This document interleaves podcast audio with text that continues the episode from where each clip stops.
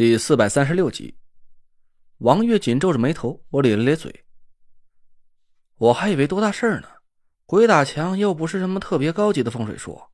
德福跟了纳若兰三十多年了吧？他会点法术也不算太奇怪。哼！王月冷笑了一声，脸色很凝重。要是普通的鬼打墙，我还至于这么大惊小怪的吗？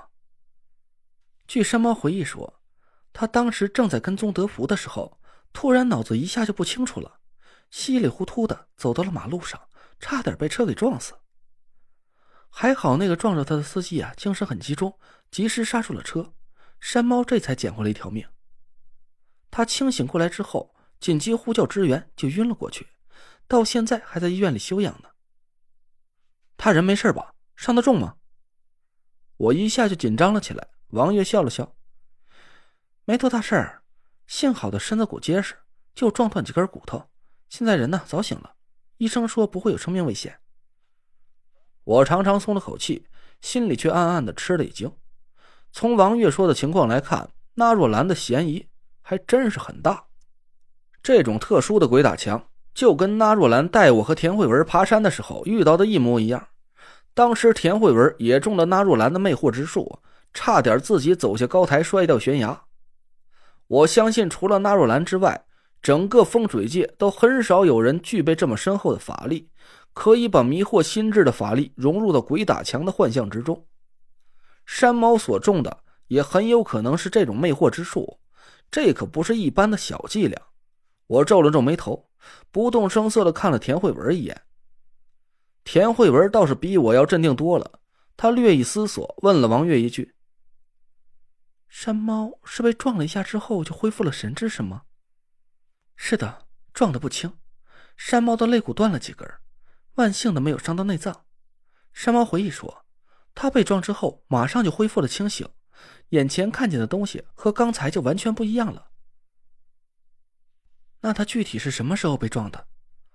王月略一思索，两天前下午三点半左右，前后最多偏差几分钟。田慧文点了点头，不再说话了。我一下就明白了田慧文这两句话的意思。给山猫使用魅惑之术的绝不是纳若兰本人，因为在王月说的这个时间，纳若兰根本就没法分神。他在山上设下了一个奇门遁甲的阵法。当时我突然用移海扇挪来两棵酸枣树，占据了重要的宫位。纳若兰那个时候正在专心致志的挨雷劈呢。他就算是有再深厚的法力。也不可能同时在两个地点分别施法，因为师傅没教过我这种怪异的法术。而且山猫只是被车撞了一下就恢复了神智，这也不符合魅惑之术的破解之法。我跟大家解释一下，魅惑之术是一种很高级的精神控制法术，可以让中煞者在看见幻象的同时，心智和神智也随之混乱，完全融入在所看见的幻象之中。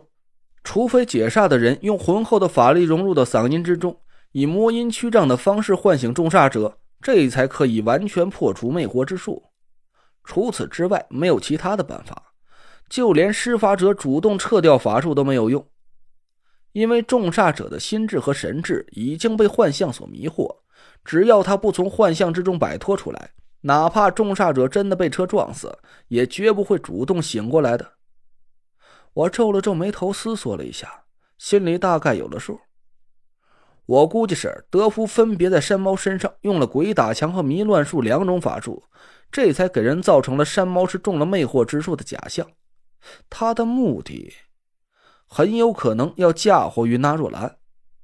虽然我不知道德福背后的人到底是谁，但我的心里隐隐有种感觉：这个跟了纳若兰三十多年的忠实管家。很有可能不像是表面上看起来那么忠心耿耿，他是个极度危险的人物。因为纳若兰很信任他，就连我和田慧文互换了命格，我现在法力全失的这件事儿，纳若兰都毫无隐瞒的告诉了他。而他一旦背叛了纳若兰的话，他将是我们面临的一个最大的敌人。所以你想让我加入你们行动小组去对付德福和纳若兰？我暂时没对王月说太多，问了他一句，王月点点头说：“想要查清这个境外财团是否在从事间谍活动，我们就必须先从斗金风投集团入手调查。可我和师傅都不是纳若兰的对手，所以我想征求一下你的意见。这件事不是上级指派的任务，要是你不愿意参与，我也不会勉强你的。我笑了笑说：“麦德姆，你不是早就教育过我吗？配合警察查案是每个公民应尽的义务。”你答应了？王月惊喜的看着我，我笑着点头。要是连这点思想觉悟都没有，那我是不是就太不进步了？查案的本事啊，我没有，不过对付个风水师嘛，哎，我倒是乐意效劳。